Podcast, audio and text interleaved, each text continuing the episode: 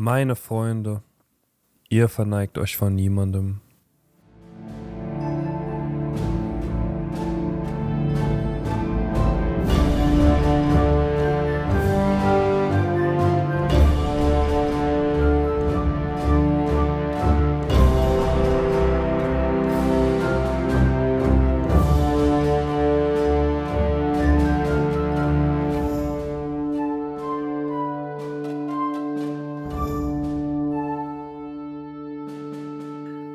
Und herzlich willkommen zur 66. Folge von Antenne Wetterspitze. Ähm, an der Stelle in, übliche, in üblicher Besetzung. Hi Marc. Hi Yannick. Ja, du hattest ja jetzt schon ein schönes Zitat vor uns. Wir haben uns vorgenommen, jetzt immer zum Start der Folge uns ein Zitat, so ein bisschen zum Thema, was kommt, rauszusuchen. Und ähm, ja, Marc, ja. was gibt's darüber zu sagen?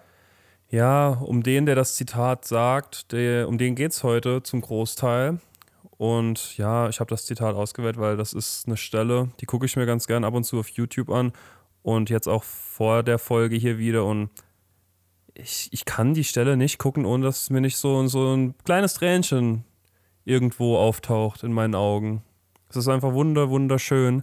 Es geht natürlich im Film, im dritten Teil, am Ende darum, dass Aragorn zu den Hobbits sagt, die sich gerade vor ihm verbeugen wollen, dass sie sich eben nicht vor ihm zu verneigen haben. Und dann diese ganze Schar an Leuten, die da sich all, allen vor den, alle vor den Hobbits verneigen. Und das ist so wunderschön. Ja, es ist wirklich eine schöne Stelle. Ähm, ja, unser Thema heute, Aragorn. Wir werden so alles rundum, ähm, wie es zu ihm kam, was aus ihm wurde, einfach alles mal kurz abhandeln. Ähm, und ich muss auch sagen, bei Aragorn fiel uns die erste Zitatwahl doch schon, schon recht schwer. Wir haben uns dann doch für ein sehr prägnantes und kurzes entschieden, weil ich gehe da bei Marc voll mit. Ich finde das, finde das einfach schön, so nach der Krönung, ähm, mit Arwen dann am Schluss und alle, die beim Schwarzen Tor zusammen für die Freiheit von Mittelerde gekämpft haben, mit den Hobbits dann noch, das, das holt einen schon extrem ab. Ähm, was ich allerdings immer noch ganz geil finde bei Aragorn, ist die Rede, die, die Schlachtrede vorm Schwarzen Tor. Aber ich glaube, die wäre jetzt hier auch ein bisschen zu lang, weil die geht ungefähr eine Minute dreißig. Die eins zu eins dann nochmal in dem Feeling nachzu, nachzusprechen ist dann, das, das können wir nicht. Da sonst, wir sind ja nicht Vigo Mortensen, sondern wir machen hier nur einen Podcast. Ähm, von daher haben wir, glaube ich, schon das Richtige gewählt. Ja, ich bin auch sehr zufrieden. Genau, du hast schon gesagt, wir gucken mal, wo Aragorn so herkommt. Und das ist zwar im Anhang der Bücher beschrieben oder den Anhängen beschrieben, aber es wurde auch auf die Filmleinwand gebracht oder zumindest ins Internet.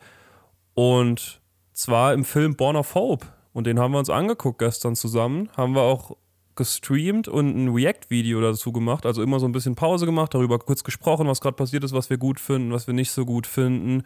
Und das Video könnt ihr ab Sonntag, also am 5.12. um 16 Uhr auf YouTube angucken. Klickt doch gern mal drauf, gebt ein Like, gebt einen Kommentar. Würde uns sehr freuen. Ja, wir haben uns da auch noch ein bisschen Unterstützung geholt. Langjähriger Freund von uns, ähm, David war noch dabei. Haben wir uns kurz, ja, haben, was heißt kurz? Wir haben uns den kompletten Film angeschaut.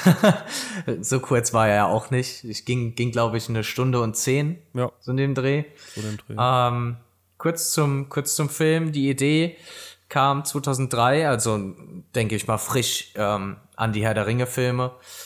Dann ging es, glaube ich, so ein bisschen ins Crowdfunding und bis man dann die Produktion gestartet hat, hatte mit äh, sagenhaft beschränkten Mitteln, muss man sagen. Also Gesamtproduktionskosten von 25.000 Pfund für das, was geboten wurde. Absolut top. Also mit so einem geringen Budget, das, das ist schon eine sehr, sehr erstaunliche Leistung. Ja, also wir waren alle drei wirklich sehr, sehr positiv überrascht gewesen. Der Film ist jetzt auch schon seit 2012 zumindest auf YouTube. Offizielle Veröffentlichung war im Dezember 2009. Ich weiß nicht, wo er die ersten drei Jahre angeboten wurde oder ob er dann eventuell neu hochgeladen wurde auf YouTube.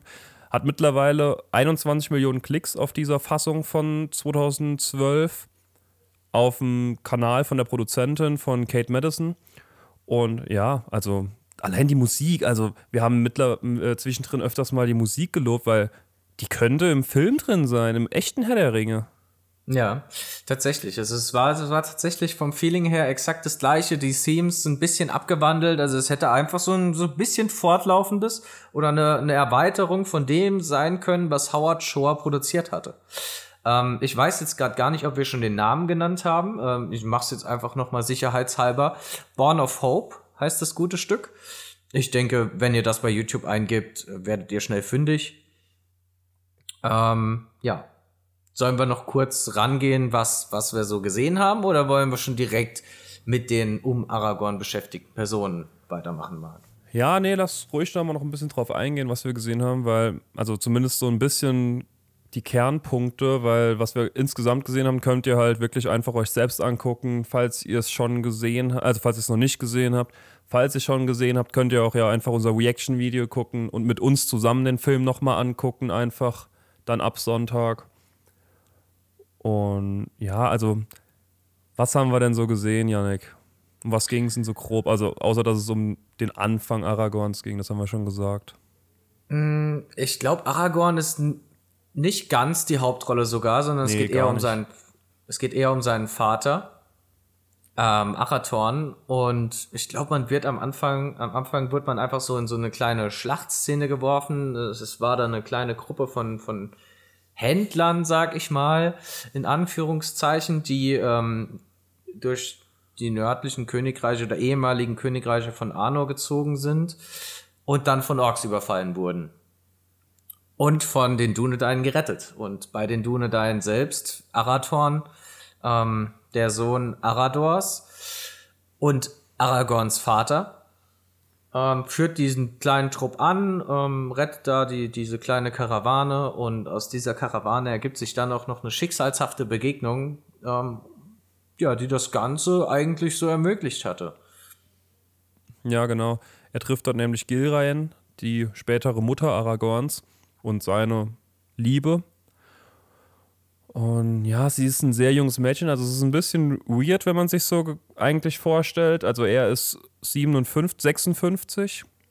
Ja, 56 ist er und sie ist 22 zu dem Zeitpunkt. Also das ist doch ein beträchtlicher Altersunterschied. Wobei es bei den Dunedain natürlich nochmal ein bisschen relativierter ist, als es jetzt bei uns wäre, muss man dazu sagen. Also sie werden halt doppelt so alt, von daher ist der Unterschied jetzt auch nur die Hälfte ungefähr, würde ich sagen, wenn man es in unseren Verhältnissen misst. Von daher passt es dann auch so wieder teilweise. Aber ja. wir sehen auch im Film, dass der Vater von äh, Gilraen auch nicht so begeistert am Anfang ist davon. Ja, auf das alte Blut der Numenora ähm, kommen wir später noch zu sprechen oder beziehungsweise man sieht es ihnen kaum an. Also wenn man dann auch später schaut, wie alt Aragorn zu Zeiten des Ringkrieges schon ist, mhm. ähm, auf die Leinwand wurde er gebracht mit dem Aussehen, sage ich mal, Anfang, Mitte 30. Oder? Das kommt ja, ja doch. Kommt doch. Hin, kommt das, hin. Kommt, das kommt schon hin.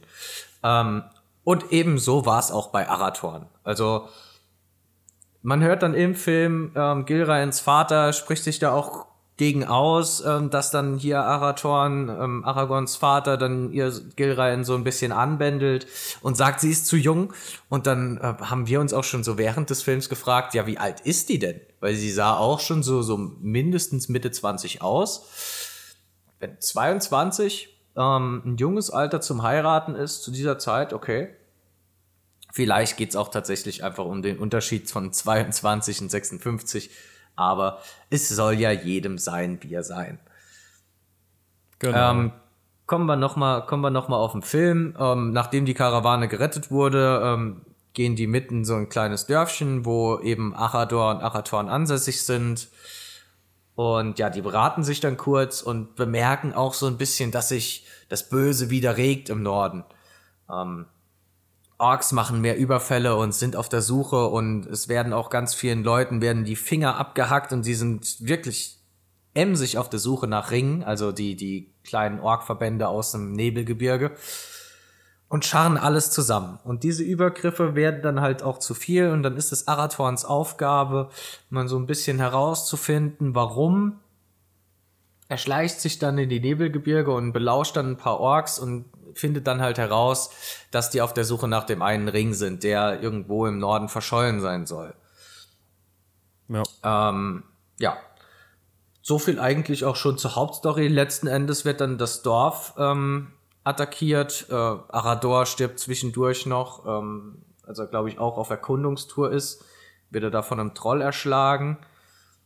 Ähm, ja, aber der Kernpunkt ist, glaube ich, tatsächlich die Beziehung zwischen Arator und Gilrain und die ganzen Schlachtszenen drumherum eigentlich auch ein schönes Beiwerk. Ja. Und dann kommt auch der Titel eben ins Spiel, Born of Hope. Da geht es eben um Aragorn in dem Titel. Also er wird geboren und da wird auch das Wort Hope sehr oft benutzt in dieser Szene. Und er ist halt eben so der Hoffnungsträger für alle und er soll eben halt mal seine, seine Mission erfüllen. Ja, die Mission wird er dann später antreten und ich glaube, es ist auch noch wichtig jetzt gerade zu erwähnen, dass die Vermählung zwischen Arathorn und Gilraen dann letzten Endes nur zustande kam, weil die Mutter Gilraens ähm, eine Vision hatte, in der sie das, das Kind, eine, eine wirklich glorreiche Zukunft für das Kind der beiden gesehen hatte und so dann auf den Vater Gilraens eingeredet hatte, ähm, ja, dass es dann doch zur Vermählung kommt. Ja, und der Film, ja, er war halt, wir haben es jetzt schon gesagt, er war wirklich gut gemacht. Die Orks sahen auch sehr gut aus. Kann man auch gar nicht sagen. Sahen besser aus noch als im zehn Jahre später gedrehten Film ähm, Horn of Gondor hieß er, den wir auch schon hier behandelt haben. Also da fand ich die Orks auch gut, aber nicht so stark wie hier. Ja, also ich, ich fand die Orks, die, die waren per Maskenbild gemacht ähm, und recht gut tatsächlich. Ja. Also phasenweise wesentlich orkgetreuer als im Hobbit. Ich ja. sag's einfach wieder. Ja. Ich, ich, wir haben zwar schon, wir haben ein bisschen Rüge bekommen, wir sollen nicht immer auf dem Hobbit rumhacken, aber den Stiefel muss er sich anziehen. Den muss er sich anziehen. Ja, so viel zu dem Film. Guckt ihn am besten selbst. Und falls ihr das Reaction-Video auch cool findet, schreibt uns das gerne auch, dann machen wir das öfters mal sowas. Oder falls ihr die Idee dahinter cool findet, dann schreibt uns gern. Ansonsten würde ich sagen, wir haben jetzt schon ein bisschen auf die einzelnen Charaktere, die im Film auch vorkamen, gesprochen, aber ich denke, wir sollten jetzt auch mal vom Film weg und halt auf das in Anführungszeichen historische, das im Buch beschriebene auch drauf eingehen, was wir über die Charaktere genau wissen und was wir halt eben für Informationen haben. Genau. Ich würde da halt einfach anfangen, so mit Aragorn an sich, äh, mit seiner Geburt. Sein Vater starb leider zwei Jahre später, also der gute alte Aragorn verlor seinen Vater mit zwei Jahren äh, bei einem Überfall der Orks. Ähm, hat einen Orkpfeil ins Auge bekommen, recht schlicht. Ich glaube, danach macht man nicht mehr so viel. Und ja, die Orks wurden letzten Endes abgewehrt und dann ist Gilraen, die Mutter Aragorns, mit Aragorn und Eladan Elrohir, den Söhnen Elrons, nach Bruchtal, wo dann eben Aragorn aufgewachsen ist und seine Jugend verbracht hat. Die zwei, also Eladan und Elrohir, waren immer mal wieder bei den Dunedain zu Gast und haben sich mit denen drüber beraten, wie denn jetzt gegen die Orks vorgegangen werden soll, weil eben die Orkbedrohung halt auch für die Elben aus Bruchtal schon doch schon ein gewichtiges Thema ist. Und wir wollten ja jetzt eigentlich so ein bisschen auf die Blutlinie auch von Aragorn hingehen, also wo er so herkommt. Da gehen wir auch ganz am Ende noch mal ein bisschen genauer drauf ein, weil da gibt es auch ein bisschen zwiespältig zu sehende Verbindungen in seiner Vergangenheit. Aber da kommen wir ganz zum Schluss noch drauf zu sprechen. Aber zu Gilraen, sie ist ein Nachfahre von Aranat. Also das war der älteste Sohn von Arvedui, der letzte König von Arnor. Da sieht man schon, da ist königliches Blut im Spiel. Wobei dann halt auch irgendwie, da wurde halt auch im Film so ein bisschen dieses als Händler da sein, das könnte man dann nochmal kritisch anzweifeln. Also das wurde ja so dargestellt so ein bisschen, dass die mit so einem Handelskarren da rumziehen. Ich weiß nicht. Ähm, ja, ich weiß auch nicht. Also, dass sie da letzten Endes über diverse Ecken noch vom letzten König von Arnor abstammt und man weiß es ja auch, die Anführer der Dunedain, also Aragorns Blutlinie jetzt hier auch über Arathorn und Aradorn, hm. äh, Arador, nicht Aradorn, Entschuldigung. Die kommen auch so ein bisschen aus der Ecke. Aber wenn man sich generell im Haus Beor umschaut, ähm, das ja übergeordnet über Aragorns Stammbaum steht oder ja aus dem Haus quasi entsprungen ist, Ja, dann muss man, glaube ich, leider feststellen, an so manchen Ecken überkreuzt sich dann hier und da dann unten nochmal bei Aragorn und auch später bei Arwen so einiges und auch bei Arathor und äh, ja, seiner späteren Frau Gilrain. Da kommen wir aber später noch dazu. Ähm, ich würde einfach sagen, wir fangen jetzt mal mit der, der Jugend von Aragorn an. Ähm, er wuchs in Bruchtal auf Ah, wir, und bekam wir haben noch ein schönes Zitat zu Gilren. Sollen wir das noch vortragen? Ähm, das mit, mit Aragorn an sich. Ja, oder willst du das später machen, dann, wenn es Ich wollte ich wollte das, ich wollte das, das gleich ähm, mit einbauen, Alles klar, sorry. ähm, weil, weil ja halt an gegebener Stelle Aragorn wächst dann in Bruchtal auf, äh, bekommt auch einen anderen Namen, um seine Blutlinie so ein bisschen zu decken und so ein bisschen zu verschleiern, ähm, dass er dann der letzte Nachfahre der Anführer der Dunedain ist. Er wird dann Bruchtal Estel genannt. Und im Alter von 20 Jahren erfährt er dann von Elrond, ähm, ja, zu wem er denn eigentlich gehört und was so seine Art des Schicksals ist. Ähm, in jungen Jahren, also so ab 20 rum, schätze ich, bricht er dann auch immer mehr und mehr ähm, mit den Elben, also Eladan, Elrohir vor allem, vermutlich angelernt, auch in die, die nördlichen, ehemalig nördlichen Königreiche von Arnor auf, um sich dann auch bei den Dunedain hier und da auch so ein bisschen zu ja, trainieren, da ein bisschen Erfahrungen zu sammeln und kämpft da auch schon an der, der Front mit gegen die Orks. Und als das dann immer mehr Überhand nimmt, fragt sich Gilraen, die bisher mit ihm in Bruchtal gelebt hat, was sie da eigentlich noch soll. Und zieht dann nochmal in dieses kleine Dörfchen, ähm, also das ist nicht, leider nicht bekannt oder nicht genannt, welches Dörfchen das dann war. Ja, und lebt dann dort bis ans Ende ihrer Tage und bekommt ab und an Besuch von Aragorn. Und da kommen wir jetzt zum Zitat, das Mark genannt hat. Ähm, tatsächlich haben wir noch den letzten Wortverlaut zwischen Gilrain und Aragorn, als Gilrain dann im stolzen Alter von 100 Jahren so langsam merkt, ah, meine Zeit läuft ab, verabschiedet sie sich ein letztes Mal mit Aragorn und zwar sagt sie da, dies ist unser letzter Abschied, Estel, mein Sohn. Ich bin gealtert durch Sorgen wie eine der geringeren Menschen. Und nun, da sie sich nähert, kann ich der Dunkelheit unserer Zeit, die sich über Mittelerde zusammenzieht, nicht ins Auge sehen. Ich werde Mittelerde bald verlassen.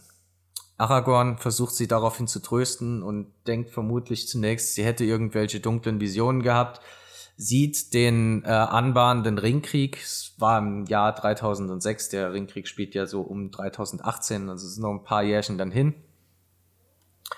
Und sagte dann auch, es gäbe doch auch Helligkeit nach der Dunkelheit und weiter führte aus, dann hätte ich gern, dass du sie siehst und froh bist. Gilraen erwidert dann, Omen i estel edain ukebin estel anim. Ähm, Elbisch übersetzt für Ich gab den Dunedain Hoffnung, doch keine Hoffnung behielt ich für mich. Sehr pathetisch. Ja, im darauffolgenden Winter verstarb sie dann leider und ja, Aragorn, die letzte Hoffnung der Dunedain. Anscheinend, so wie Gerain das dann ausdrückt, für sie nicht genug. Ein bisschen schade. Ja, sehr schade. Gehen wir noch mal einen Schritt zurück, bevor er aufbricht, immer dann weiter in die Reiche der Menschen. Er bekommt nämlich noch was mit von Elrond, als er da auch seine wahre Identität bekommt. Und das sind zwei relativ wichtige Gegenstände, nämlich e- erstens Bara- Barahirs Ring und Bruchstücke vom Schwert Nasil. Und da gehen wir auch mal so ein bisschen genauer noch ein, was wir da genau vorliegen haben. Zum einen der Ring, der ist von den, von den Noldor in Valinor geschaffen worden und er sieht aus wie zwei Schlangen, wovon sich eine die andere halt auffrisst und die andere hat eine Krone an. Und das sind Smaragde als Augen der Schlangen eingearbeitet. Also ein sehr schicker Ring auch oder sehr besonderer Ring. Ist Erstmal wirklich, ein schöner, ist wirklich ein schöner Ring. Den ist auch ein beliebtes Oble äh, Objekt, das es als äh, Replika bei diversen so Mittelerde-Themen bezogenen Schmieden gibt's ja hier und da mal so Vertriebsstellen, wo man sich auch Schwerter nachschmieden lassen kann, äh, die man sich dann auch stolzerweise irgendwie an die Wand hängen kann. Irgendwann sehe ich mich auch noch bei so einem Schwert, ehrlich gesagt. Aber der, der Ring gibt's auch schöne Nachbildungen von. Ich bin nicht so der Schmucktyp halt, also. Ja, ich auch nicht, aber so, ja. so zum Sammeln wäre das schon. Ja, zum Sammeln schon, zum Hinstellen irgendwie, aber ja. Kommen wir mal zum Titel Barahirs Ring. Also wer ist Barahir? Das ist der Vater von Bären, der wahrscheinlich ein bisschen bekannter ist durch die Geschichte Bären und Luthien. Und dieser bekam den Ring von Finrod in der Dagor Pragolach, weil er ihn gerettet hat da. Also von einem Elb auch, Nachfahre der, Wali, äh, der Noldor, wo der Ring herkam. Und der ist dann über viele Ecken gegangen, immer der Ring. Ich weiß nicht genau, warum Barahir ihn dann, also warum es genau sein Ring dann war, obwohl er ihn ja eigentlich bekommen hat von jemand anderem schon vorher. Aber der ging über viele Ecken und ist nach dem Fall von Arthedain über Avedui, den hatten wir auch schon. Von dem ist Gilraen ja auch ein entfernter Nachfahre, also über mehrere hunderte Jahre später. Und der hat ihn auch mal zwischendrin gehabt und der hat ihn dann dem Häuptling der Lothow an, äh, abgegeben. Und da gibt es auch ein schönes Zitat zu, was er ihm gesagt hat dabei. Dies ist ein Ding von größerem Wert, als du dir vorstellen kannst. Allein um seines Alters willen. Der Ring hat keine Macht, abgesehen von der Wertschätzung, die ihm jene zollen, die mein Haus lieben. Er wird dir nicht helfen, aber wenn du je in Not bist, wird meine Sippe ihn auslösen gegen große Vorräte von allem, was du begehrst. Also, da sagt er auch, Macht hat das Ding nicht, aber ist trotzdem ein cooles Gerät, mehr oder weniger. Ja, ist wirklich ein sehr cooles Gerät. Also noch ein Überbleibsel aus dem ersten Zeitalter bis dann jetzt hier tief und spät bis ins dritte rein. Ähm, Lossow, ähm, kurz noch erwähnt, liegt ziemlich im Norden ähm, vom ehemaligen Arnor in Forrodweith ist es, glaube ich. Da herrscht ziemlich raus Klima. Es ist sehr kalt, äh, sehr verschneit, aber wo wollten die Menschen denn hin, nachdem Arnor vom Hexenkönig eingenommen wurde? Ja. Ja, über diverse Ecken und Umwege kam dann der Ring irgendwann nach Bruchtal, wo er dann auch ähm, Aragorn übergeben wurde. Genau, da wird erstmal ein paar Jahre noch verstaut oder verwahrt und irgendwann kam er dann eben an Aragorn wodurch er halt dieses eine coole Relikt schon mal bekommen hat. Und eben das zweite Relikt, Nasil, war ein mächtiges Schwert, ebenfalls aus dem ersten Zeitalter. Und das hat auch eine ganz gute Geschichte hinter sich. Ja, es ist ein, auch ein sehr mächtiges Schwert aus dem ersten Zeitalter. Bekannter ist es vermutlich eher aus der Schlacht des letzten Bündnisses, wo es zunächst von Elendil getragen wurde, der äh, mit seiner Sippschaft dem Untergang Numenors entkam und auch die ersten Königreiche der Numenorer in Mittelerde gegründet hat.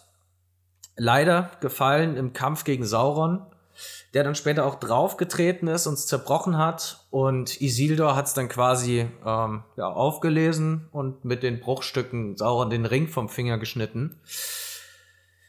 Die Bruchstücke wurden dann später ähm, fortgebracht und äh, mal, als Artefakte noch mal weiter behalten und kamen ja dann eben, wurden sie in Bruchtal Aragorn übergeben, der die, denke ich, später gut einzusetzen gewusst hatte. Ja, der hat es nämlich auf Geheiß von Elrond dann umschmieden lassen oder neu schmieden lassen. Und da wurde es zu seinem legendären Schwert Anduril, die Flamme des Westens. Ja, kommen wir nochmal ähm, zur Jugend. Wir sind nämlich noch immer nicht fertig. War schon eine prägende Zeit in Bruchtal. Natürlich, ähm, wie es kommen musste. Die spätere Liebe zwischen Aragorn und Arwen. Ähm, er ist in Bruchtal aufgewachsen. Sie ist die Tochter von Elrond und sie lernten sich halt während Aragorn Bruchtal aufwuchs kennen und verliebten sich über die Zeit ineinander. Doch irgendwann, wir haben es ja schon eben angeteasert, er ist äh, auch immer mal mit mit den Dunedain in den nördlichen Königreichen. Irgendwann hatte er ja genug und wollte dann auch mal so ein bisschen über die Grenzen von Mittelerde hinausschauen und vielleicht auch seinem Schicksal entgegengehen. Und so verdingte er sich dann unter dem äh, Decknamen Torongil als Hauptmann in Kriegen von Rohan und von Gondor. Er war da auch sehr erfolgreich, also er hat eine gute Ausbildung genossen, ein geschickter Bursche, viele zahlreiche Siege eingefahren, wurde später dann auch Berater von Ectelion II, dem Truchsess von Gondor, ähm, der glaube ich auch der Vater von Denethor später war. Ja, ich glaube glaub ja. schon. Wird passen. Ähm, ja. Unter anderem hatte er da, äh, ich glaube, das war eins seiner, eine seiner größten Erfolge, hatte eine, eine riesige Flotte von, ich glaube, 100 Schiffen waren es, äh, von Gondor gegen den Hafen von den Korsaren von Umba geführt und die dort vernichtend geschlagen. Also der hatte da auch in Gondor dann auch schon als Hauptmann schon richtig was auf dem Kerbholz. Ähm, er verließ dann später Gondor, ähm, zog noch mal so ein bisschen in, die Nörden, in den Norden hoch, so Richtung Lolorien und Düsterwald und da traf er dann auch, ist schon, ja, schon kurz vom 3000. Jahr vom dritten Zeitalter, also 2980, in Los Lorien auf Arwen. Das ist auch schon nochmal ein interessanter Zufall, dass die beiden sich da treffen, nachdem Aragorn da in Gondor sich ein bisschen verdingt hat als Hauptmann, zieht er hoch gen Lothlorien, trifft sich dort zufällig mit Arwen und dort verloben sie sich. Aber das Ganze wurde an eine Bedingung geknüpft. Ja. Und zwar war, und zwar war Elrond so ein bisschen skeptisch, und hat ihm dann die Verlobung an die Bedingung geknüpft, dass Aragorn der König von Gondor wird, das nördliche Königreich wiederherstellt und generell die Reichen der Menschen wieder vereint. Ja, das macht er dann ja auch. Und bei eben dieser Stelle sehen wir auch im Film, wie Elrond ihm zugrinst. Also da denkt er wahrscheinlich auch, ha, er hat's gemacht, der Mann. Ja, definitiv. Also, ich sag mal, es gibt einfachere Bürden für eine Heirat mit, mit seiner Tochter. Aber der Wille von Aragorn war anscheinend ungebrochen und er ist dann dem Ziel ja letzten Endes auch ein bisschen nachgeeifert. Ja, hat er geschafft. Macht er gut. Hat er sich dann auch verdient einfach. Definitiv. Ja, kurz vorm Ringkrieg war das und dann passiert auch eigentlich bis zum Ringkrieg nichts mehr, nicht mehr so viel. Also er ist so ein bisschen unterwegs und wir gehen jetzt mal langsam in diese Zeit rein was er da so alles macht. Da macht er nämlich auch einiges.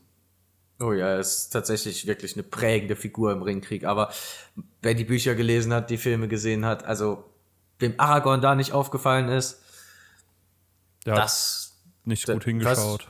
Das, der hat überhaupt nicht hingeschaut, würde ich sagen. ja, Jetzt haben wir schon so ein bisschen nochmal über die Zeiten, die Bedingungen von Lothlorien und Arwen und dem, den Auftrag Elrons gesprochen. Und in diese Zeit fällt auch gleichzeitig so ein bisschen der Beginn des Ringkriegs mit rein. Denn als er Gondor verließ, erhält er von Gandalf die Botschaft, dass der Meisterring gefunden wurde. Gandalf hatte ja auch schon im Hobbit, äh, also in der Geschichte des Hobbits bei Bilbo hier und da so einen kleinen Verdacht, und bei Frodo später und dann auch noch am Fest im, auf Bilbos Geburtstag, da verdichtet sich das Ganze und er geht richtig in die Nachforschung. Ähm, ja, dementsprechend wird dann Aragorn von Gandalf auch so ein bisschen beauftragt, nach Gollum zu suchen, denn Gandalf weiß halt auch, dass der Feind nach Gollum gesucht hat, ähm, den auch gefunden hatte, dann in Baradur gefoltert und das war dann auch Aragorns Anhaltspunkt, der ihn dann in den Totensümpfen aufgelesen gefunden hatte, hat dann Gollum nach Düsterwald gebracht, ins Waldlandreich, wo dann die, die Elben Thranduils ähm, um Legolas, ich wollte jetzt schon gerade fast sagen den jungen Legolas, aber jung kann man, von jung kann man da nicht sprechen, der ist ja da auch schon sehr alt, beziehungsweise nicht viel älter als im Ringkrieg. Ähm, die haben ihn da so ein bisschen beaufsichtigt und ähm, haben ihm dann hier und da so ein bisschen zu viele Freiheiten gelassen, haben ab und an dann auch zu äh, Spaziergängen in den Wald gelassen und so ein bisschen überheblich wie sie sind, haben sie ihn dann auch auf Bäume klettern lassen, immer unter Beaufsichtigung. Dann gab es einen kleinen Überfall von Orks und Gollum entkam wieder. Alles für die Katz, aber damit beginnt quasi der Ringkrieg, nachdem Aragorn Gollum gesucht hatte. Ja. Danach macht sich Aragorn auf den Weg, nachdem er Gollum in Düsterwald abgeliefert hatte, auf den Weg nach Bre, wo er dann ähm, Frodo und Co. treffen sollte. Ähm, alles instruiert von Gandalf. Trifft er dann auch die Hobbits dort, äh, wird auf sie aufmerksam, nachdem Frodo so einen kleinen lapidaren Vorfall mit dem Ring äh, im tänzelnden Pony hatte. Zunächst stellt er sich dann den Hobbits vor, die sind ein bisschen misstrauisch, weil Aragorn so mit runtergezogener Kapuze, bisschen Landstreichermäßig, zeigt plötzlich wesentliches Interesse an der kleinen Gemeinschaft, war ihnen nicht so ganz geheuer, aber der gute Gerstenmann Butterblüm ähm, überreicht dann den Hobbits eine Nachricht von Gandalf, in der dann ausdrücklich steht, dass äh, Aragorn ein Freund ist. Ähm, zu der Zeit für die Hobbits noch Streicher genannt, äh, beziehungsweise auch in den Landen von Bre. Ja, lassen sich dann letzten Endes auf ihn ein und Aragorn soll sie dann nach Bruchteil geleiten. Er führt sie durch die Wildnis, aber wie wir ja alle wissen, den Hobbits waren ja auch dann schon die Nazgul auf den Fersen und das konnte Aragorn bei all seinen Kräften auch nicht verhindern. Letzten Endes werden die Hobbits dann gefunden. Frodo wird auf der Wetterspitze verletzt, äh, verletzt vom Hexenkönig äh, mit einer Morgelklinge. Aragorn treibt sie in die Flucht. Die Nazgul verschwinden. Ja, Frodo verletzt. Alle Eile war geboten. Sie mussten so schnell wie möglich nach Bruchteil, damit die Morgelklinge von eben Elrond und den Elben behandelt werden konnte, damit der arme Frodo nicht zu, selbst zu einem schwachen Ringgeist langsam wird und dem ganzen Gift und dem, der bösen Magie erliegt. Ja. Ähm, Wobei Ar Aragorn da ja eigentlich nicht so viel für konnte. Also da waren ja die die gierigen, hungrigen Hobbits selber dran schuld, dass sie gefunden wurden auf der Wetterspitze. ja, vielleicht ist ihr, vielleicht ist ihre Liebe zum Essen da doch ein bisschen zu ausgeprägt. Aber ich will es ihnen nicht verdenken. So abends ein paar schöne Würste, Tomaten und Eier brutzeln. Kann man schon mal haben. Kann man schon mal machen. Auf dem Weg auf dem, auf dem Weg nach Bruchtal trifft er dann Glorfindel. Im Film ist es ja Arwen. Ähm, Arwen trägt ihn dann im Film nach Bruchtal und sie beschwört dann die, die Magie. Eigentlich ist es ja Glorfindel, der ihn dann auf Asphalot nach Bruchtal trägt. Dort wird dann Frodo behandelt und ich würde mal sagen, der Ringkrieg nimmt dann richtig Fahrt auf. Ja.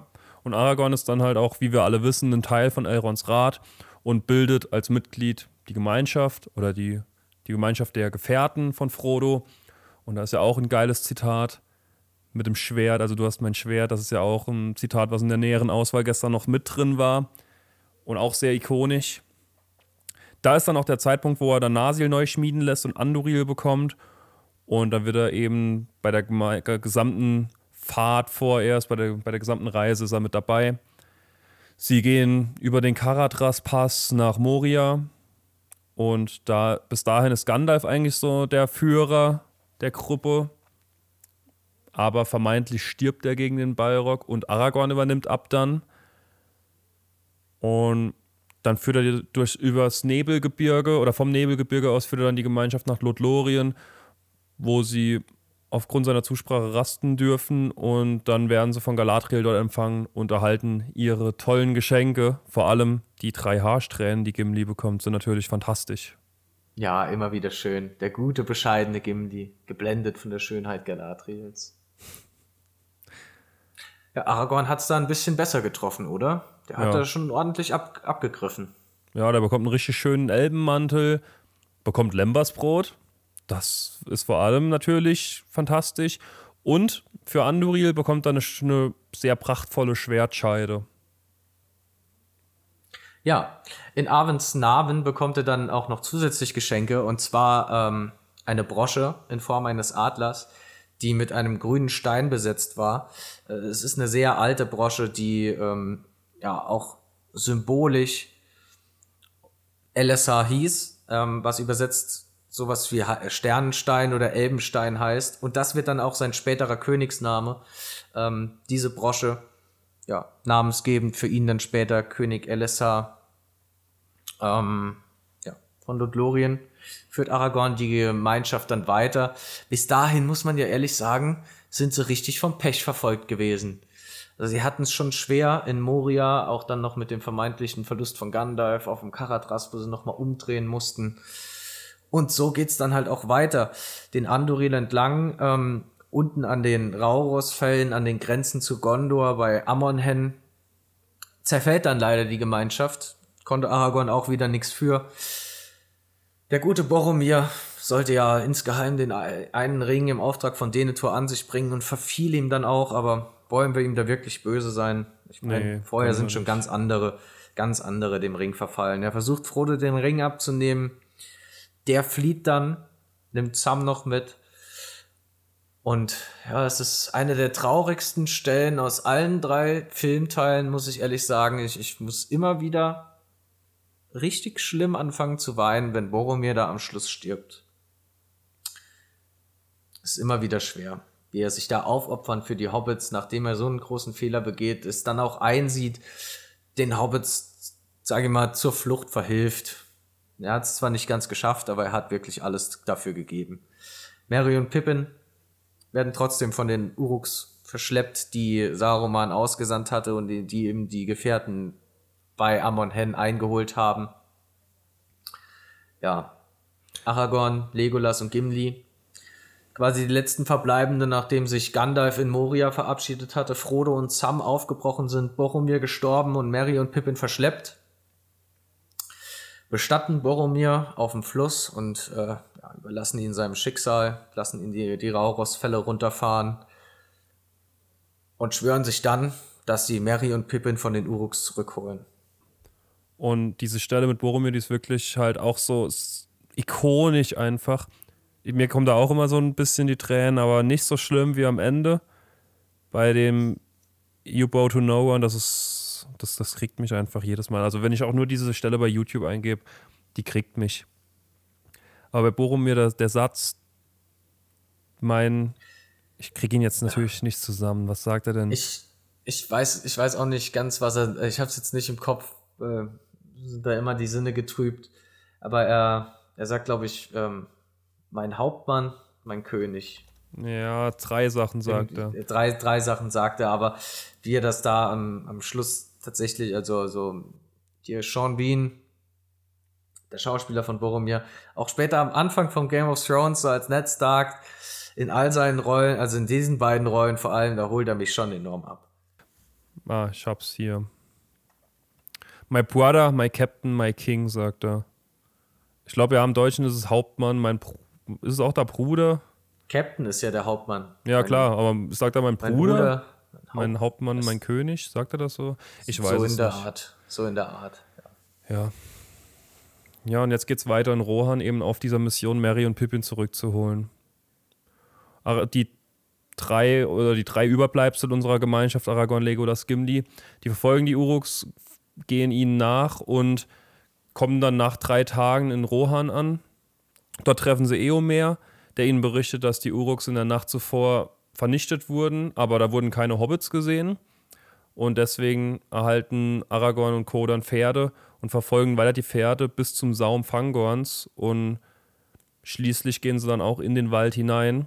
Wir haben ja auch gesehen, also im Film vor allem, ist es ja sehr gut gemacht, dass die, die Hobbits eben da halt auch versuchen, im Wald Zuflucht zu, zu finden und dann der, ich weiß nicht, du hast ihn, glaube ich, gar nicht so gemocht, ne? Oder wer hat? Nee, das war Andreas, der ihn gar nicht so gemocht hat.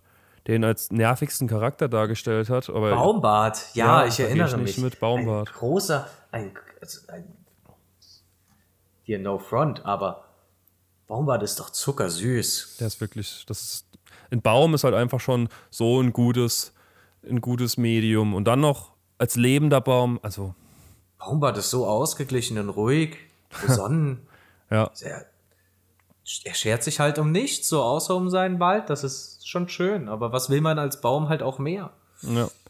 Und auch im Fangornwald, da kommt es dann eben so, dass die Gemeinschaft wieder ein bisschen größer wird.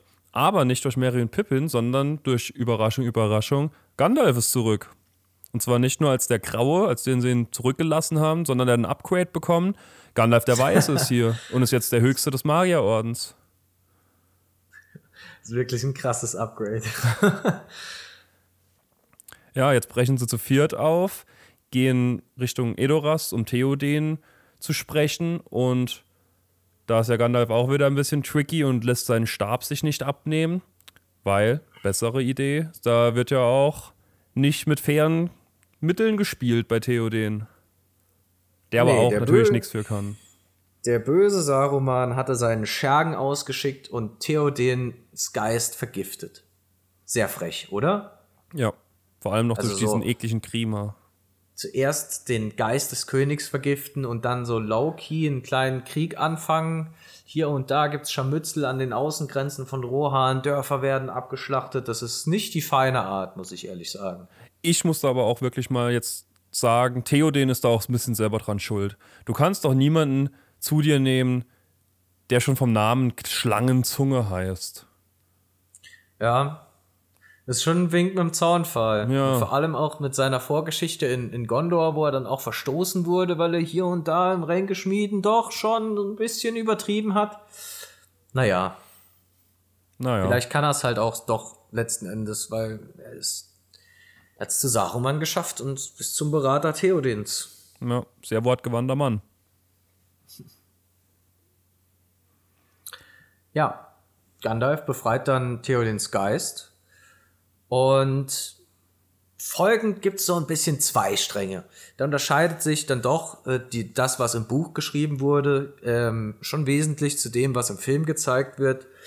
Äh, weil im Buch warnt Gandalf Theoden davor, sich nach Helmsklamm zurückzuziehen. Also ich meine, die Rohirrim an sich, die haben, die verbinden nur Positives mit Helmsklamm. Eine schöne, stabile Trutzburg, da schließen wir uns ein, fahren über die Armee von unseren Feinden drüber, sitzen die aus, was weiß ich, und gewinnen dann den Krieg.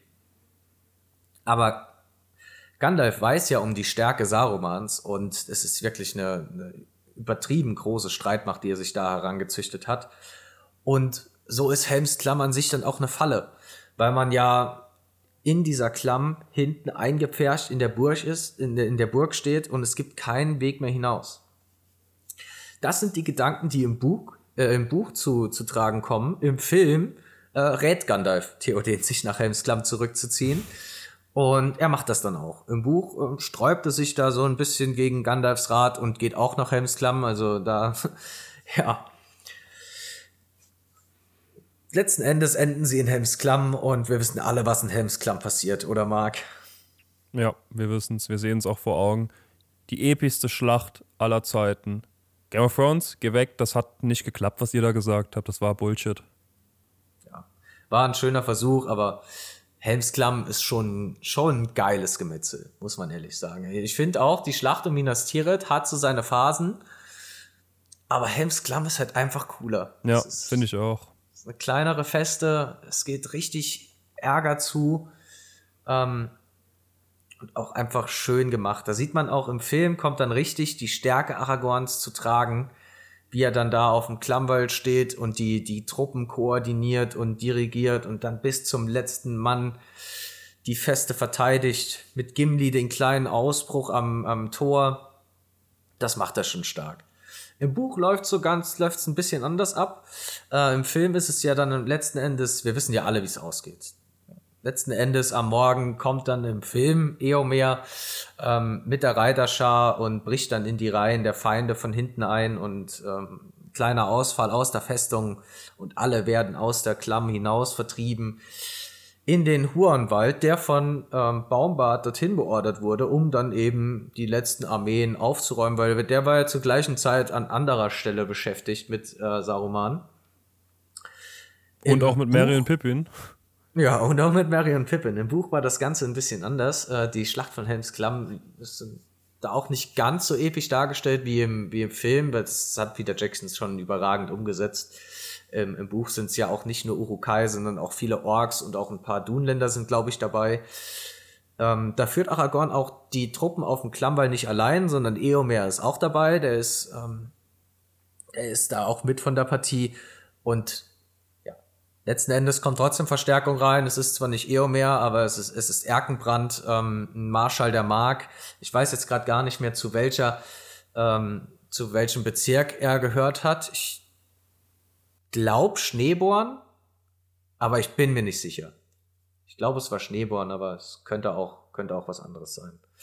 Ja, der führt auf jeden Fall dann die Truppen rein und ähm, die Schlacht um Helmsklamm wird gewonnen mit einem äh, überragend aufspielenden Aragorn, der sich natürlich auch, wie wir schon erzählt haben, entsprechende ähm, ja, Erfahrungen in Gondor und auch vorher bei in Rohan auch ähm, unter Theodens Vorgänger gesammelt hat. Nach der Schlacht begleitet dann Theoden nach Isengard, wo Mary und Pippin schon mit den Ents ihren Sieg über den Ortank gefeiert haben, beziehungsweise über Saruman, der im Ortank jetzt eingesperrt ist. Im Buch nimmt er dann den Palantir aus dem, Orkant, äh, aus dem Ortank an sich und kehrt mit seinem Tross nach Helmsklamm zurück, um dort den Sieg zu feiern. Im Film wird das gar nicht gezeigt. Nee, im Film ähm, wird das tatsächlich, ähm, im Film muss man auch nochmal unterscheiden. Also die Special Extended Version ähm, ist ja dann doch noch mal ausführlicher. Ja, da sieht Ähm, man dann, ich wie gar- Saruman weiß- stirbt, wobei das im anderen Film gar nicht sieht. Und im Buch ja Genau. ist es so, sowieso ganz viel später, in dem es, in der Saruman stirbt. Also der kommt ja noch ins Auenland. Da gibt es ja noch einen Krieg mehr. Eben. Da muss ja später Frodo, äh, also die Hobbits, die, die vier Hobbits müssen sich dann noch mal rumschlagen und das Auenland noch mal befreien. Ähm, ich weiß gar nicht, wie es in der Normalfassung vom Film ist. Ich habe eigentlich nur die Extended jetzt noch im Kopf, äh, wie da Mary und Pippin fröhlich stehen, äh, Pfeife rauchen, äh, sich über den Sieg freuen und dann spricht Gandalf mit Saruman und Saruman fällt dann von Grima gestochen. Legolas erschießt noch Grima, fällt er da runter und der Palantir plumpst mit Wasser und Gandalf nimmt den an sich. Ja. Das gibt's gar nicht im, in der normalen Version, glaube ich, soweit ich weiß. Also ich glaube, Nee. Saruman kommt da einfach nicht mehr vor dann. Das ist einfach komplett rausgeschnitten, das bei Isengard da. Ich, ich glaube kurz, ich glaube in der Normalfassung sieht man ihn auch noch kurz auf dem Zinn oder so, aber ich bin Okay. mir auch nicht sicher. Ich, ich weiß es wirklich nicht. Ich schau die nicht. Normalfassung nicht. Zu Recht. Die ist halt auch einfach, ja, es, es fehlt halt was. Ja. Die andere ist halt einfach ausführlicher, ist schöner. Ja, auf jeden Fall, ähm, Aragorn nimmt den Palantir an sich und nachdem sie dann in Isengard fertig sind, machen sie sich wieder zurück auf den Weg nach Helms Klamm. Im Buch ist es, glaube ich, äh, Edoras, wo sie dann da letzten Endes feiern. Ähm, Gibt es auch eine schöne Szene zwischen Legolas und Gimli, wo die ein kleines Wetttrinken machen. Und es ist dann Pippin, der eben von Gandalf den Palantir klaut, weil er schon vorher so ein bisschen fasziniert ist. Und dann da reinschaut und Informationen mehr oder weniger gewollt bekommt, dass das nächste Ziel Saurons Gondor ist. Ist im Buch halt gar nicht so. Ähm, auf der Rückreise nach Helms Klamm bekommt der Tross noch mal ein bisschen Zuwachs. Und zwar Halberat, der ähm, Anführer der, oder Kommandant der Dunedain. Er ist ja nicht der von der Blutlinie bestimmte Anführer der Dunedain, das ist ja Aragorn.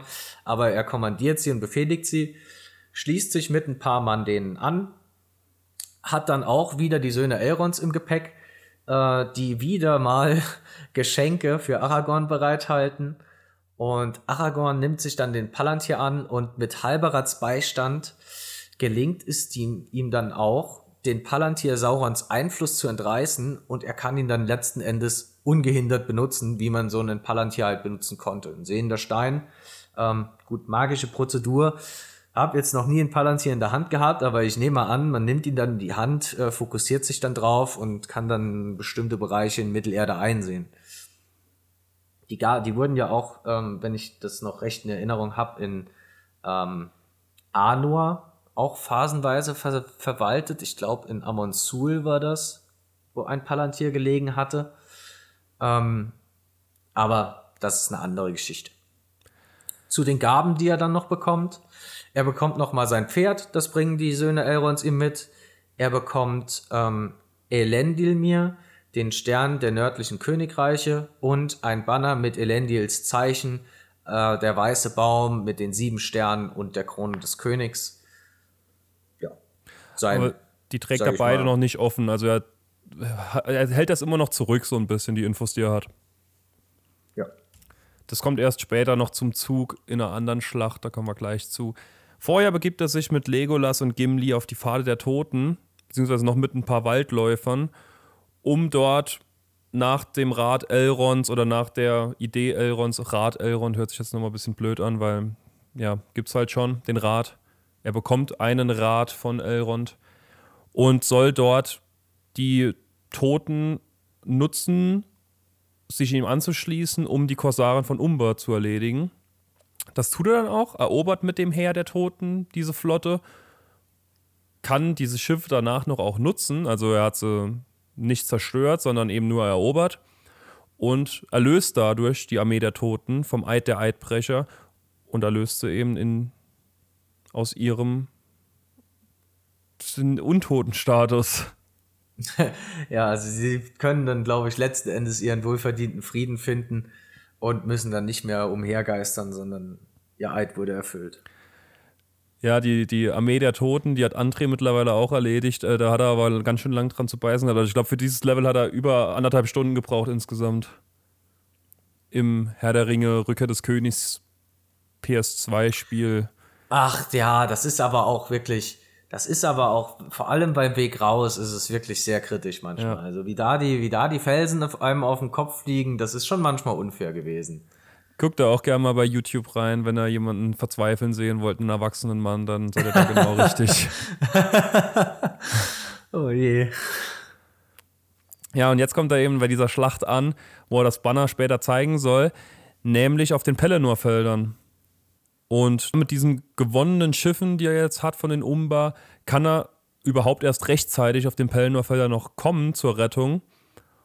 Und da geht es dann eben nochmal heiß her. Die Olifanten sind mit im Gefecht drin. Auch eine sehr ikonische Schlacht. Nachdem diese Schlacht dann auch gewonnen ist, kann er Minas Tirith betreten. Vorerst nur als Hauptmann der Waldläufer.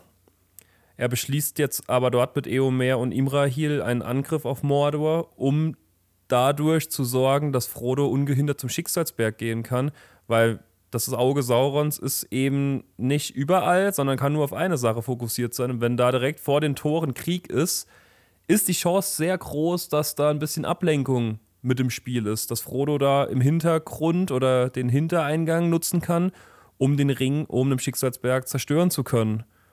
Und da auch, ja, sehr kurzes Zitat, aber doch sehr einprägsames für Frodo. ja, im Film für Frodo nach seiner, nach seiner Rede geht es dann da rein. Äh, und schön ins Gemetzel ist eigentlich auch ein schönes Gemetzel. Und vor allem gab es dann noch einige Gimmicks, die im Film dann letzten Endes nicht umgesetzt wurden. Also da gibt es noch so ein paar Outtakes.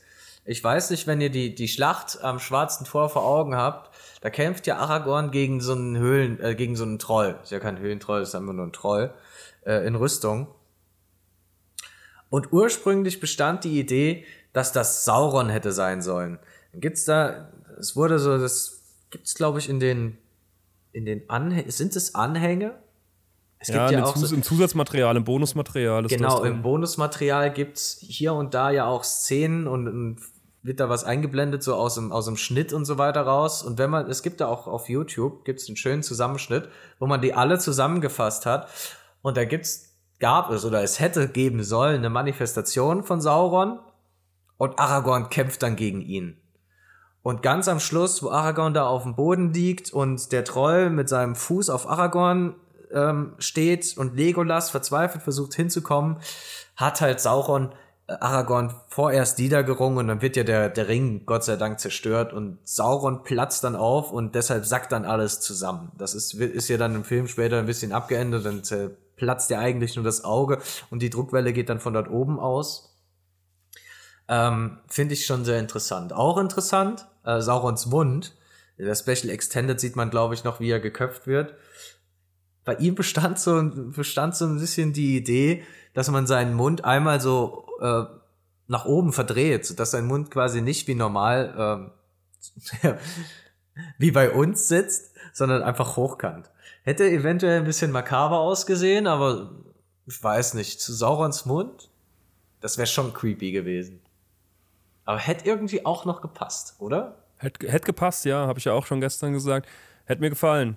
Also so einfach vertikal statt horizontal der Mund angeordnet. Genau. Hätte ich cool gefunden, ja ja, diese Schlacht, die war eigentlich auch unmöglich. Also das war gutes Timing dann auch von Frodo, dass er da den Ring irgendwann mal dann reingeworfen hat nach langem Zögern und Hadern. Denn ohne diese Aktion wäre der Sieg nicht möglich gewesen. Die wären da alle gestorben. Ziemlich ja, sicher. Die waren ja auch massiv in der Unterzahl. Ja. Also die, die paar letzten Überlebenden, die dann da äh, Minas Tirith noch befreit hatten, vielleicht noch mit einem kleinen Trupp aus Dol, An, äh, Dol Amrod, weil Imrahil ja auch schon mit den, mit den Leuten Minas Tirith mitgekämpft hatte. Ich denke, so viel Verstärkung gab es dann nicht mehr. Boah, ja. Sauron hatte ja schon noch einige Streitkräfte in der Hinterhand. Ja, er wird auch in dieser Schlacht schon inoffiziell als König ausgerufen, was auch ganz interessant ist, obwohl das ja noch nicht offiziell ist ohne Krönung. Aber er wird schon anerkannt ab da. Auch einfach zu Recht. Zu Recht, völlig zu Recht. Einfach zu Recht. Ähm, Aragorn halt einfach schon mit die ikonischste Figur äh, aus, dem, aus dem gesamten Epos. So, finde ich schon. Ja, das ist einfach mit der coolste auch. Klar. Ja, der Ring ist zerstört. Die Frage ist, wie ging es danach weiter? Ähm, nachdem er dann schon am Schwarzen Tor inoffiziell als König ausgerufen wurde, folgt dann halt noch die offizielle Krönung, äh, wo dann auch im Film äh, unser Zitat von dieser Folge herrührt. Ähm, am 1. Mai 3019, drittens, drittes Zeitalter, ähm, wurde er dann gekrönt und durfte dann noch weitere 123 Jahre regieren. Ich weiß gar nicht, ob wir es jetzt genannt haben. Wir haben es am Anfang kurz angeteasert, dass er doch während des Ringkriegs schon relativ alt ist. Ich fasse es jetzt einfach mal nach. Äh, er war ungefähr 87 Jahre alt.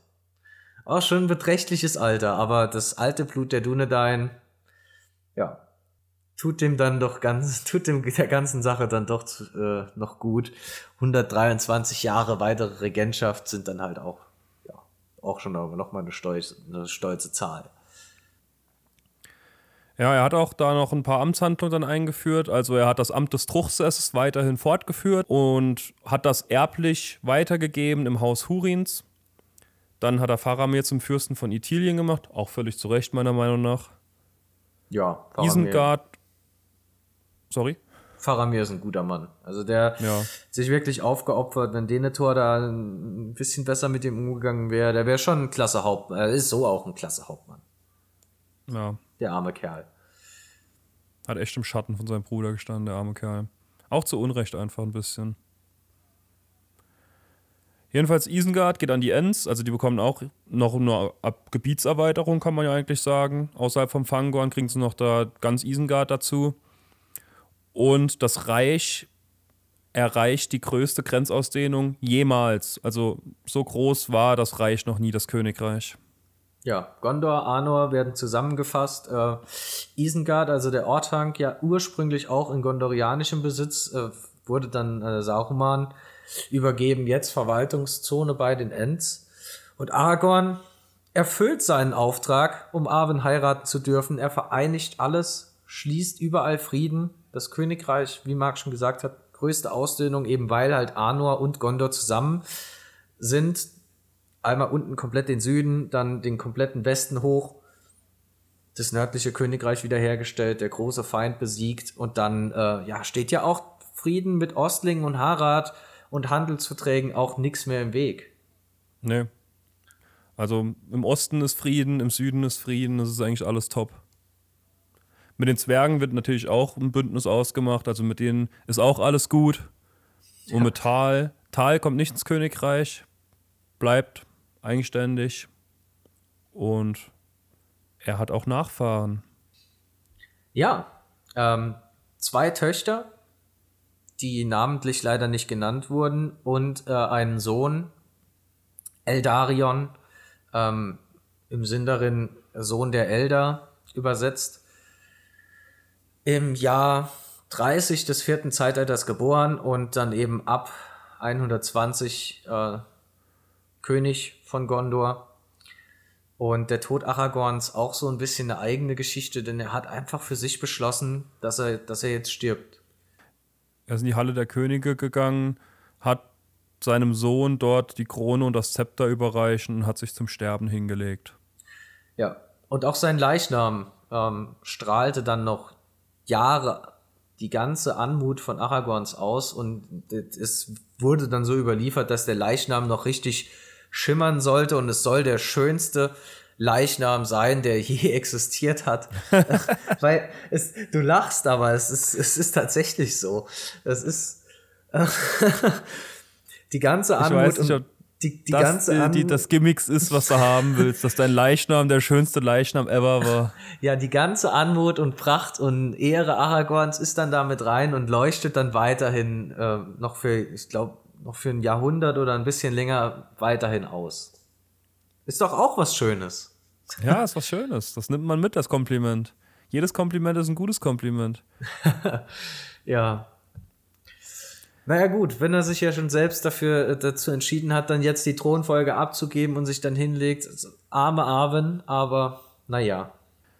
Ja, das war unser, das war unser erstes Thema hier, Aragorn. Wir haben noch gleich ein klein bisschen was, aber das war doch super erstes Thema, finde ich, für unsere neue, neue Podcast-Struktur, oder?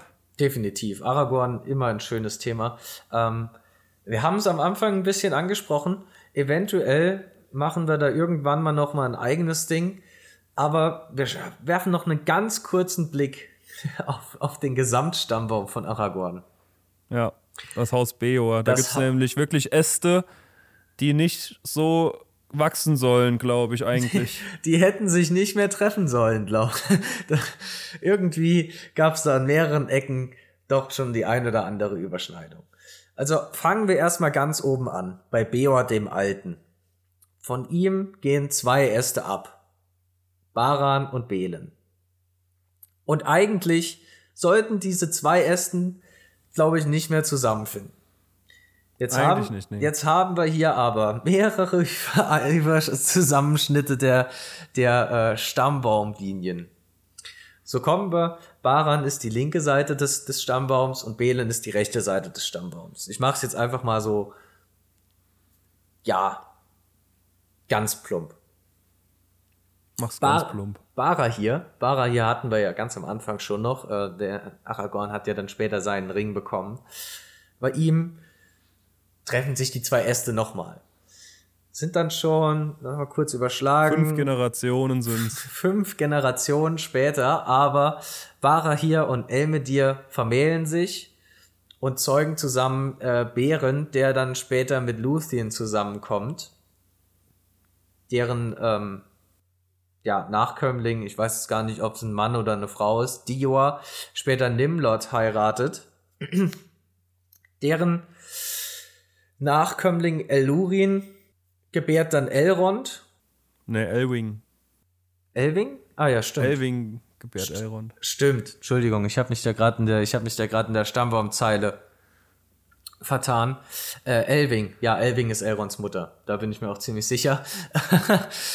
ähm, ja, gebärt mit Earendil zusammen, dann Elrond und wir wissen es ja alle, Arwen ist Elronds Tochter und dementsprechend ist ja irgendwie Arwens Opa, Earendil, ein Vorfahre von Aragorns Stammbaum. Ja. Denn aus Earendil gehen ja dann später, ähm, glaube ich, die, die Könige von Numenor noch hervor, die dann ja auch irgendwann später zu den äh, Königen von Arnor und Arthedain und den Anführer der Dunedain werden.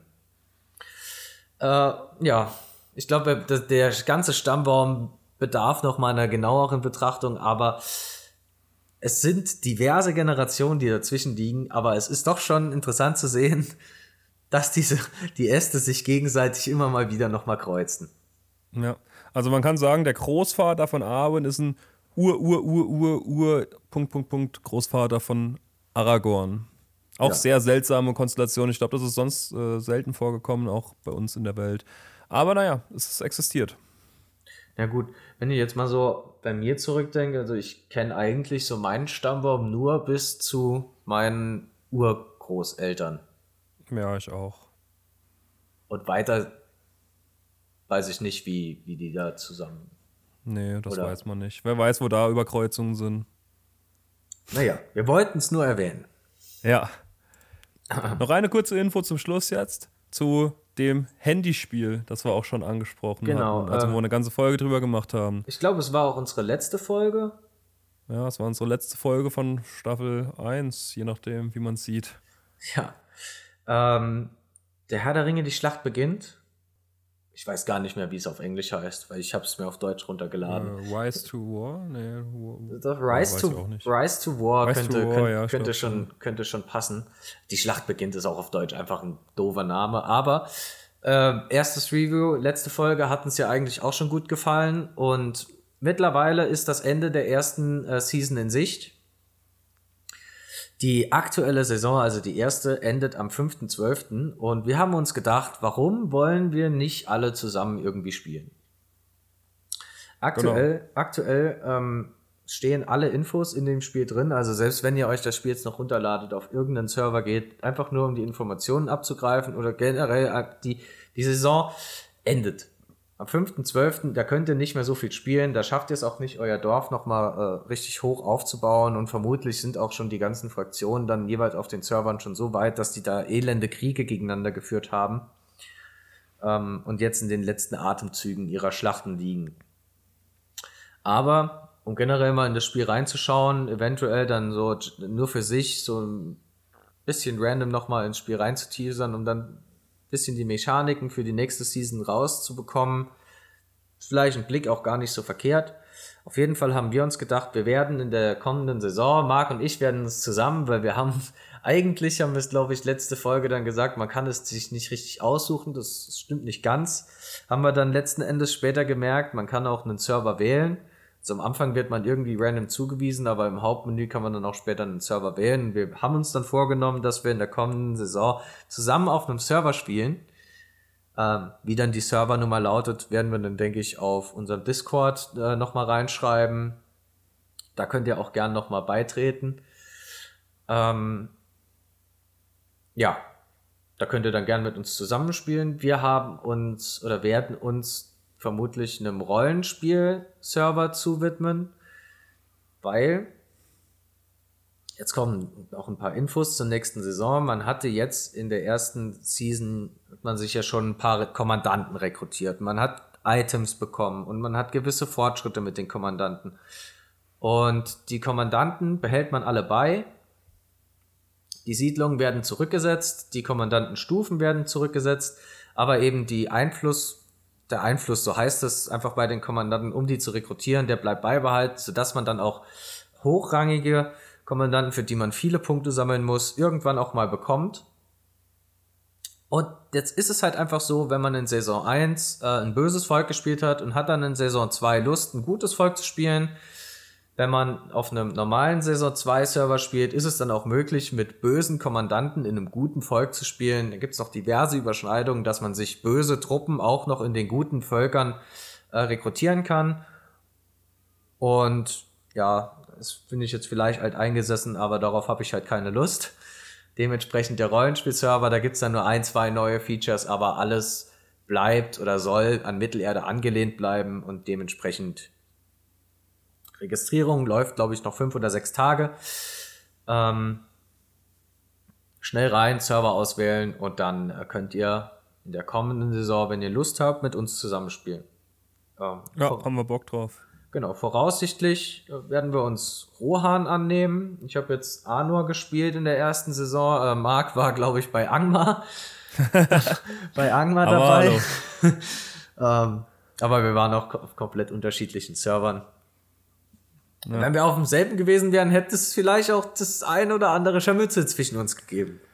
Ach, ich weiß gar nicht, ich habe schon zwei Wochen nicht mehr reingeguckt. Ich weiß gar nicht, was bei mir los ist. Vielleicht steht bei mir auch gar nichts mehr. Ich muss mein iPad mal laden. Das ist auch schon seit über einer Woche nicht mehr im Akku, glaub. Ich meine, Arnor und Angmar, die, die standen schon ab und an mal im Clinch. So. Wunderbar. Nee, genau. ich habe keine Ahnung. Ich habe da nicht so exzessiv gespielt. Also ich weiß gar nicht, was bei mir los war. Sorry an meinen Clan, in dem ich war. Ähm, ich war, glaube ich, keine große Hilfe. Ja. Naja. Ihr dürft euch herzlich eingeladen fühlen. Ähm, wenn wir die Servernummer wissen, schreiben wir die einfach auf oder veröffentlichen sie auf dem Discord. Und ja, ich denke in Rohan, da haben wir schon einen schönen Platz. Zentral in Mittelerde geht es von überall hin und wird bestimmt schön. Also mir persönlich gefällt es, gefällt das Spiel sehr. Der erste Eindruck war ja auch positiv und mein Server war ein bisschen aktiver. Ähm, der war wirklich, wirklich sehr aktiv, wo dann auch ähm, ja regelrecht Zeiten festgesetzt wurden, wann dann koordinierte Angriffe gestartet wurden und ja, das war schon, war schon ein sehr schönes Spielerlebnis. Dann auch noch mit, sage ich mal, Leuten, die auch interessiert sind, dran zu arbeiten.